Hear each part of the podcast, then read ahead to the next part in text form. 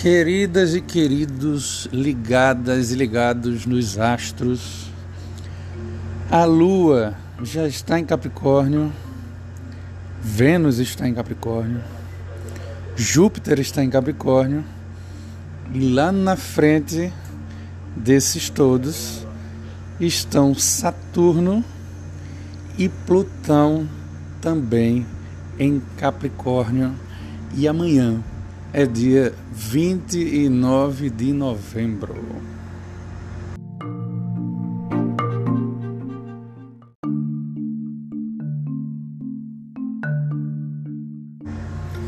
E o que é que isso quer dizer? Por que é que a gente vai trabalhar o dia 29 de novembro? A quem vai interessar principalmente essas informações que a gente vai das quais a gente vai tratar aqui. Bem, por partes. Nós estamos lidando, trazendo aqui com o dia 29, porque na sequência que que começamos aí há algumas semanas, é naquele que eu estou carinhosamente chamando de sequencial de fim de mundo. eu venho prometido como, é, comentar um pouco da, dos encontros celestes que valem a pena, para os quais vale a pena a gente olhar com uma certa atenção, certo? E amanhã a gente vai ter um desses encontros bem é, curiosos para a gente ver. Como, como a gente vem dizendo, nessa seara do, do público, da astrologia, é, que alguns chamam de astrologia mundial, né? aquela astrologia, o, a perspectiva da astrologia que não trabalha com é, pessoas, um mapa em, em, particular, né? um mapa privado. É, não tem como os, as, os profissionais que enveredam por aí tem resultado, resultados bastante controversos. Tem muitos estudos nessa área, mas toda vez que a astrologia se dá a querer predizer as coisas, ela literalmente rasga a boca. Então não é essa nossa intenção com esses, com esses podcasts que a gente está tá trazendo.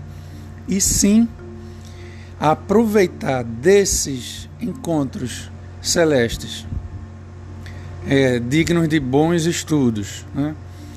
É, de certa forma, tentar ver alguns sentidos para aquilo que a gente vê publicamente, sim, desse movimento de efervescência política, de movimentação religiosa, né, de funda muito fundamentalismo religioso. Aqui no Brasil é, é um centro, infelizmente, é um centro de, de referência para o crescimento dessas igrejas neopentecostais, né, para o nosso azar.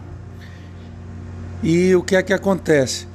Dentro desses, dentro, dentro desses é, no bojo desses eventos, a gente olhar para o céu pode ser, pode, pode nos favorecer a ver as coisas sob uma perspectiva diferente, né?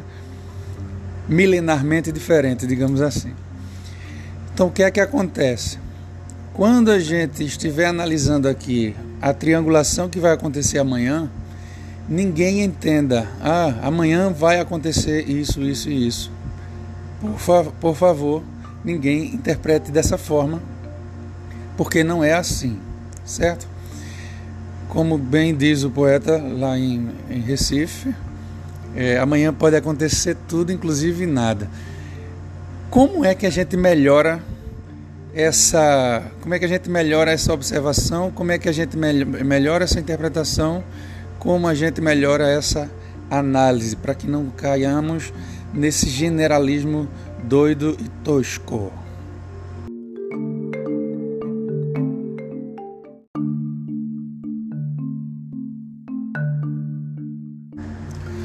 Uma entre as muitas respostas possíveis para essa perguntinha seria o seguinte: a gente limitar o nosso foco de ação. Né? Nos outros podcasts, a gente tá tra... eu, eu procurei trazer a informação celeste e a gente associar com uma perspectiva astrológica que traga alguma luz para a gente olhar para esses movimentos políticos. Né? Hoje eu vou fazer diferente porque, de maneira para que, a, que o, o, nosso ensaio amanhã, né, para as pessoas que vão, que estão considerando essa sequência, uma sequência boa para se aproximar um pouco da astrologia, da, do tem, dos temas astrológicos, vai ficar mais fácil se a gente faz dessa maneira como eu vou apresentar agora, certo? A gente vai limitar um pouco o nosso campo de ação. É, há três, quatro dias atrás, eu, dentre os, os podcasts que eu estou fazendo, tem alguns que vão ser é, veiculados pela, pela revista virtual chamada Medios Lentos, lá da Argentina. E nesse último podcast que eu, que eu fiz para eles, a gente comentava isso, né? É, que essa esse jeito de olhar para o céu pode ser trabalhado, pode ser aplicado de diversas em diversas situações, né? Mas ele tem que ser bem entendido. Não dá para a gente achar, como eu acabei de dizer, que a gente vai pre predizer nada, né? Então, para a gente tirar um pouco dessa, dessa seara mais é, menos palpável, né? Ou, mais, ou muito aberta, porque, claro, há chances realmente, com um, um céu desse que a gente vai ter amanhã, há chances de coisas a partir de hoje, né? ou, ou alguns eventos que já, tem lugar, já tiveram lugar nessas semanas terem nova, novos episódios, digamos, né? Porque embora eu tenha brincado, né, que eu estou batizando essa, esse sequencial de sequencial do fim do mundo, o mundo não se acaba desse jeito, né, gente? A gente até pode se exterminar e a gente até está bem perto dessa extinção, segundo a perspectiva de muitos. Mas, é, na verdade, eu faço essas brincadeiras, mas a, a gente deveria estar tá interpretando esse, esse ciclo como essa, essa temporada como um fim de ciclo e não um fim de mundo. Né? Esse, esse erro é bastante conhecido, bem mais cometido do que a gente pensa né? e bem mais popular do que a gente pensa. Ve, Veja-se o livro do Apocalipse e todo o bispapão que se faz dele. Né? Enfim, o que é que a gente faz então? Coloca esse céu né, sob a perspectiva daquelas pessoas que têm planetas importantes nos signos em jogo no céu de amanhã. Qual é esse planeta importante? Quase sempre a gente fala dos, dos signos solares, né, porque o Sol traz realmente. está é, no foco de nossa, dos nossos movimentos, né, onde está o nosso Sol a gente tem muita força, tem muita liderança, tem o poder, pelo menos em teoria, de mandar no nosso próprio nariz. Né? E aí, quem é que vai estar envolvido nesse céu de amanhã? Quem é que mais pode perceber no seu, no seu dia amanhã os efeitos desse céuzão que a gente vai ter? Primeiramente, capricornianos, porque o, o triângulo que a gente vai, que a gente, do qual a gente vai falar, está apontando justamente para o encontro Saturno-Plutão, que amanhã estarão ladeados pela Lua. Aliás, isso foi é, amplamente divulgado pelas astrólogas e astrólogos durante esse ano, né, que a Lua, é, toda vez que ela passasse ali em Capricórnio, ela estaria tocando esse encontrozinho de Plutão com com Saturno. Né? É, quem mais? Os, os piscianos, porque lá estará, lá está em peixe, né? Já faz algum tempinho que ele está transitando aí. Netuno, né? Netuno está transitando em peixe já faz aí alguns anos. É, e ele está num dos vértices desse triângulo também. É, por último, neste triângulo em particular, vai estar Mercúrio apontando para a constelação de Escorpião, ou seja, estejamos atentos, né? Os e as capricornianas, capricornianos, piscianas, piscianos, escorpianas, escorpianos. A gente vai ter um segundo triângulo aí bem importante é, entre Vênus, Urano e Marte. Mas como vocês já devem ter percebido, a minha voz não está valendo um tostão, porque eu fui sequestrado por uma horda de bactérias que está acabando com a minha vaidade e com a minha garganta ao mesmo tempo.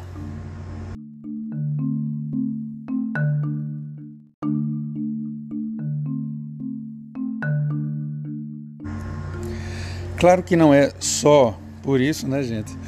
Mas, é, piadas à parte, também é por isso. Mas o que a gente vai ganhar delimitando esse triângulo que a gente acabou de narrar é em termos de, de observação. Né? Quais são, repetindo, quais são os, os afetados mais diretamente por essa triangulação? Os de peixes, escorpião e Capricórnio. As de Peixes, Escorpião e Capricórnio. E como é que isso se dá? Como é que se dá essa interação? Como é que se dá essa interação entre planetas? Como é que se dá essa interação entre os signos? Quem está, quais são as associações que se fazem com os planetas que estão aí? É o que a gente vai ver agora. Primeiramente, né, o pivô, como a gente vem dizendo, o pivô de todo esse movimento maluco de pessoas inescrupulosas ocupando os lugares de liderança deste e de outros países do mundo, né? É, esse evento de ter maníacos sentados à frente da Casa Branca, à frente da, da Casa Rosada, né?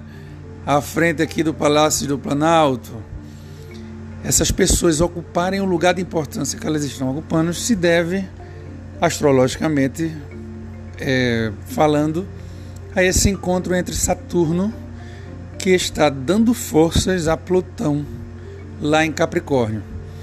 Vou, vou fazer aqui às vezes resumidas, porque quem quiser saber um pouco mais disso, escuta os nossos podcasts anteriores que que vai, vamos estar falando um pouco disso. O que é que é esse encontro, prioritariamente?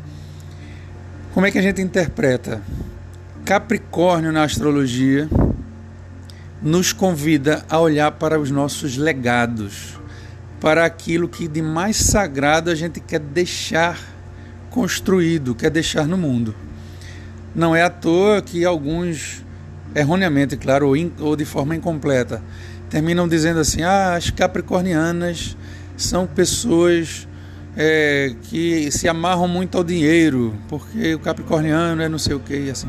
Isso é uma, uma, uma besteira grande, mas por trás de, de, desses ditos sempre tem um, um fundinho aí de, de, de verdadeiro, né? que é o quê? O, a capricorniana e o capricorniano são pessoas que se preocupam com o que estão fazendo com o legado que eles vão deixar no mundo, porque é o Sol que está apontando para esse convite. Então, quando Plutão e Saturno estão sob a égide de Capricórnio, eles vão influenciar em eventos né, e em situações com respeito aos legados, com respeito ao que vai ser deixado para a posteridade. Não é à toa né, que o, o que a gente vê aqui no Brasil, pelo menos a gente vê o desmonte é, institucional como um, há muito tempo a gente não via, né? Para aquelas pessoas, por exemplo, que criticam e criticam bem, né? Os governos, por exemplo, do PT, É, a gente vê, por exemplo, que o PT deixou de fazer muitas reformas estruturais, e aliás, hoje ele está padecendo um pouco desse, desse malefício. Né?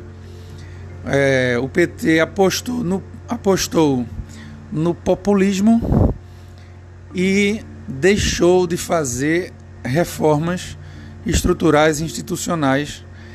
E o primeiro maníaco que chegou depois deles está dizendo que vai reformar tudo e, mas é uma pessoa que diz que vai reformar tudo e não diz em nome de quem está reformando, né?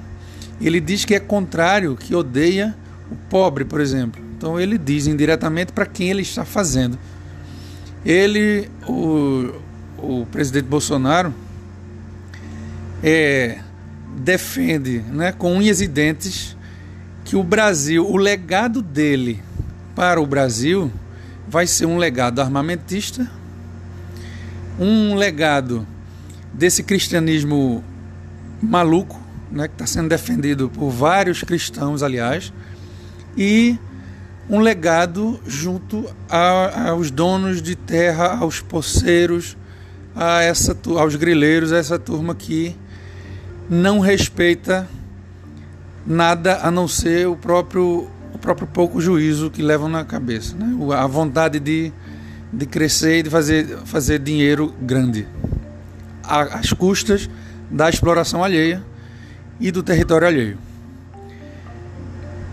O Donald Trump, por exemplo, lá nos Estados Unidos, também não desse jeito e não dessa maneira é, alucinada, né? mas ele também quer deixar um legado destrutivo que é enquanto é, os partidos de centro-esquerda, é, embora não fizessem tanto por, essa, por essas unificações, mas já fizeram infinitamente mais do que os outros, do que em outras épocas, né? É, esses partidos pelo menos defendiam que havia necessidade dessa unificação entre as pessoas. Com Donald Trump não existe essa necessidade. Para ele, o mexicano tem que ficar de um lado de um muro. Para ele, o, norte-americano tem que ficar de, do outro lado desse muro. Aqui, por mais que não se tenha um sistema de saúde é, perfeito, a gente está longe disso, mas existia a ideia de que é necessário haver um sistema único de saúde que funcione principalmente para quem não tem poder aquisitivo, para quem não pode comprar remédios para quem não pode pagar pelos médicos. Antes existia esse tipo de, de ideia. Hoje, com, a, com o, o, o golpe que as instituições estão recebendo, não vai sobrar nada disso. Né? Eu vejo professoras e professores defendendo o desmonte das escolas públicas. Então, é esse o legado nefasto que está sendo é, tocado em alguns países, né? em alguns lugares em que a gente não tem muito. A gente se sente de mãos amarradas né? diante do, do império, do poder, por exemplo, financeiro, do poder religioso que, que corre solto aqui no Brasil. Mas em outros lugares, essa, essa intervenção plutônica está servindo para outras transformações para destruição de algumas ideias velhas, né? para destruição de alguns regimes que não davam certo. Então, o convite de Capricórnio vai ser a esse legado e a interação com Plutão vai ser de destruição ou renovação, transmutação desses legados. Saturno está dando força a isso tudo, porque Saturno é o senhor do tempo né, o Cronos lá dos gregos. E, é, e ele, aí Plutão ganha muito mais força, essa interação acontece com muito mais força. Para aquelas pessoas que a gente está limitando hoje, né, que a gente está dizendo assim, olhe, capricas do mundo, é, observai né, o que vai acontecer amanhã. Vocês precisam saber, né, porque existem um milhão é, de milhões de capricornianos no mundo soltos por aí. Né? Para que isso funcione, a gente precisa saber em que casa o convite capricorniano cai no seu mapa astrológico. Então, se de uma forma ou de outra, para os capricornianos e capricornianas, Plutão e Saturno está chafurdando aí perto do seu Sol, né?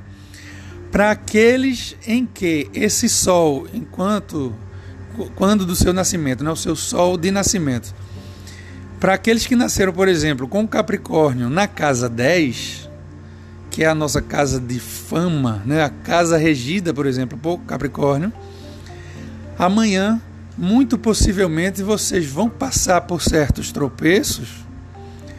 É, o convite que vai se dar amanhã, Capricorniano, vai estar passando aí pela sua casa natal, sua casa 10 natal.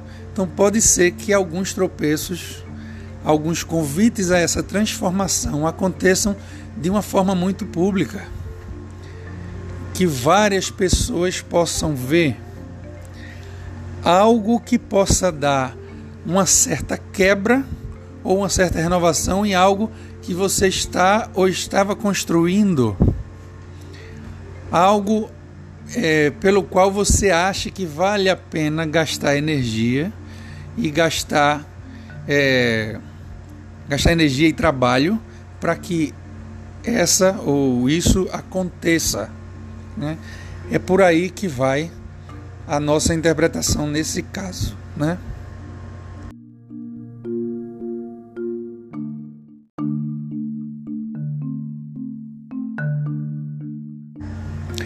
Depois dessa breve pausa para refrescar a voz de pato, retomemos. Quem mais está envolvido neste triângulo? Lá do outro lado de Capricórnio, cancerianas e cancerianos podem também se deparar com algumas surpresinhas, porque o, o, convite de câncer é o convite oposto né, a, ao convite capricorniano. Enquanto Capricórnio é a nossa busca pelo alto da montanha, Câncer é a nossa busca interior. E em todo o mapa astrológico, onde está Capricórnio, 180 graus lá do outro lado, estava está Câncer. Né? Então, indiretamente, as pessoas de Câncer também podem se sentir um pouco afetadas por esses temas de, dos, quais a gente, dos quais a gente está falando agora. Né? Quem mais? Piscianos, o sol natal de vocês está sendo cruzado aí, né? Vai ter está está é, próximo de Netuno há alguns anos. Netuno vem passeando aí em, em peixes, né? e essa força netuniana em peixes, que é bem grande, vai estar dando forças ao movimento de Saturno e Plutão. Né? Como é que isto acontece? A, a ideia de Netuno em Peixes é o senhor das ilusões, que é Netuno, o senhor dos grandes oceanos, dos mistérios. Lembrem sempre que para muitos de nós ainda os oceanos são um mistério, né? As regiões mais abissais ainda tem espécies sendo descoberta né, no fundo do mar, mesmo a gente já tendo ido até a Lua. Então, quem é que. Como interpretar esse Netuno em peixes? E a influência dele sobre este triângulozinho. Prestem atenção em assuntos relacionados à espiritualidade. Pode ser que os assuntos relacionados à casa astrológica em que você tem o signo de Capricórnio possam ser ajudados por movimentos mais de ordem mais espiritual. Vamos pintar aqui um exemplo. Imagine-se lá o, alguém que tenha a, o Capricórnio na casa 6 da saúde, né? Talvez potencializado por esse triângulo, essa casa da saúde né, e, da, e das trocas de serviços, né, a, troca profissional nossa, seja alavancada né, a alguns, alguns eventos relacionados a isso que a gente estava colocando do encontro de Saturno com Plutão, seja um pouco alavancada, sejam um pouco alavancados por uma força netuniana é, que vai tender, que vai levar a gente a ver isso ou sentir isso de forma mais espiritual. É nesse caminho que pode acontecer. Então, a pessoa está lá. Amanhã, por exemplo, vai ser um dia bacana para quem, quem puder gozar desses momentos. Um dia bacana para você refletir um pouco de uma forma mais intuitiva sobre os seus assuntos é, nesse caso do exemplo, sobre os assuntos de casa 6, né, sobre os assuntos da, relacionados à saúde e à atividade profissional que você exerce. Mas pode ser que esse convite capricorniano apareça em outra casa, na casa 1, por exemplo. Então, todos esses assuntos que a gente está falando aqui vão valer um pouco mais para os temas relacionados às suas iniciativas aos seus ímpetos ou aquilo que a gente faz mais voluntari voluntariosamente. Certo? Voluntariosamente. é, voluntariosamente. Então vale a pena olhar em que casa do seu mapa astrológico recai o convite capricorniano e pensar um pouquinho nessa estrutura que a gente está, para a qual a gente está apontando aqui.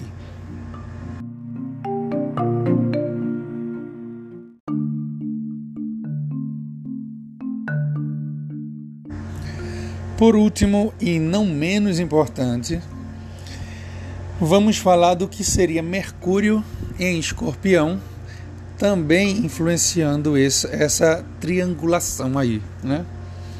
Mercúrio é o deus dos ladrões, o deus dos mercados, o deus, na mitologia grega, né, claro, o deus dos recados. Né? Então, onde Mercúrio está, ele traz afetos, né, sentimentos, sentidos relacionados à, à comunicação, mais que nada. Quando ele aponta para Escorpião, e ele vem apontando aí alguns dias, ele está convidando a gente, quer dizer, ele está chamando a, nota, a nossa atenção para o convite escorpiônico que é o da nossa das nossas alquimias pessoais. Né? É o, o signo regido por Marte e regido por Plutão, justamente Plutãozão lá. Marte também está em Escorpião. A gente não vai falar tanto dele aqui, mas entendamos de cara que ele ele está levando mais força ou mais é, virulência ou mais ímpeto. Né? Depende um pouco de como a gente lida com essa energia forte, marcial. Para alguns é violência, para outros é ímpeto. Para os atletas é força para poder competir. Para os soldados para poder se defender ou defender alguma causa. Né? Marte sempre vai estar para, uma, para as nossas explosões. Ele, em escorpião, ele está entronado, né? ele ganha muita força.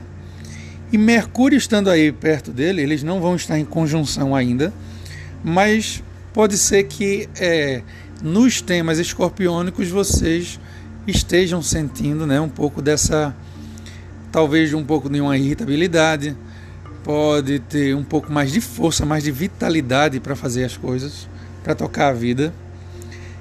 E aí, o que é esse Mercúrio e esse Marte em Escorpião? Vamos falar mais de Mercúrio, porque Mercúrio está fazendo parte do triângulo do qual a gente está falando aqui. Qual é, quais são as imagens que nascem na cabeça de vocês quando a gente fala de, de uma comunicação, de uma mentalidade, de, de uma inquietude, curiosidade, né? tudo isso tem a ver com, com Mercúrio, apontando para uma transformação ou uma alquimia de ordem bem profunda. Não sei se não sei se existe alquimia sem mutação profunda, né? Mas mas valeu a imagem. Pensem aí nas nos vai-vens né, de cada um, como é que vocês lidam com o convite escorpiano? Né? Com a entrada de Mercúrio em escorpião, a gente ganha mais vitalidade aí, no sentido de, de ação, de curiosidade. A gente é uma, digamos, é uma possibilidade da gente lidar um pouquinho com essas sombras que estão lá guardadinhas no, na nossa área escorpiônica, por assim dizer. É uma Mercúrio entrando aí é uma espécie de acesso à comunicação, aos conceitos, né? um acesso mais racional às searas escorpiônicas. É um pouco nesse sentido que a gente pode ver esse encontro, né? Para a pessoa que tiver aí é, lá o, o convite de Capricórnio na casa, por exemplo, dos afetos mais duradouros, né, como são da casa das parcerias, é a casa 7, né? O Mercúrio vai estar passando na casa 5 ou na casa 6 dessa pessoa, né?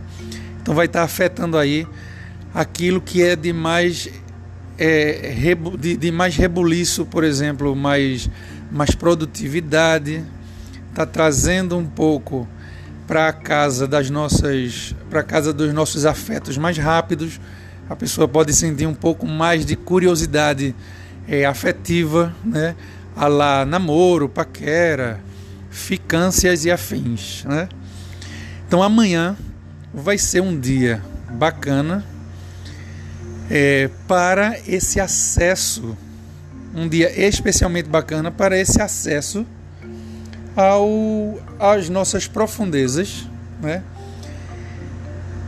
no, no sentido de que esse acesso vai estar influenciando aquela, aquele, aqueles acontecimentos relacionados a Plutão e a Saturno, de que a gente falou antes, e também vai estar influenciando os assuntos de Netuno em peixes, como a gente também acaba de falar.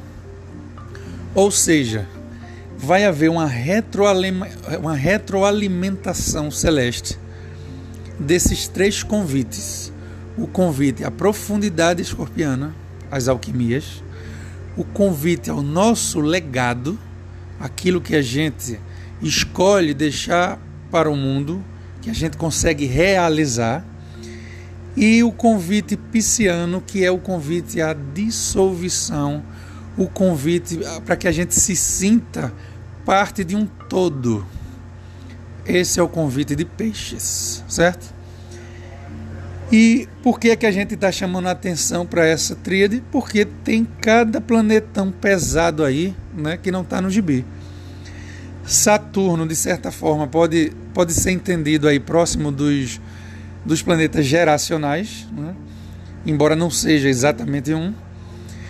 Plutão e Netuno, sim, são geracionais, são planetas muito lentos, então trazem muita. Eles marcam época. Né? É, Mercúrio não é um geracional, mas é um rápido, ele serve para, é para dar o start em alguns processos. Né? Então ele pode ser ele pode entrar nesse, nesse meio com essa dentro dessa perspectiva E a cerejinha do bolo que eu deixei por último, né? Que é a nossa musa eterna.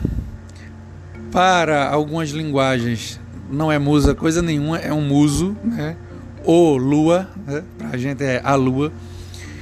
É, mas o que é que a lua traz na interpretação de um evento dessa natureza?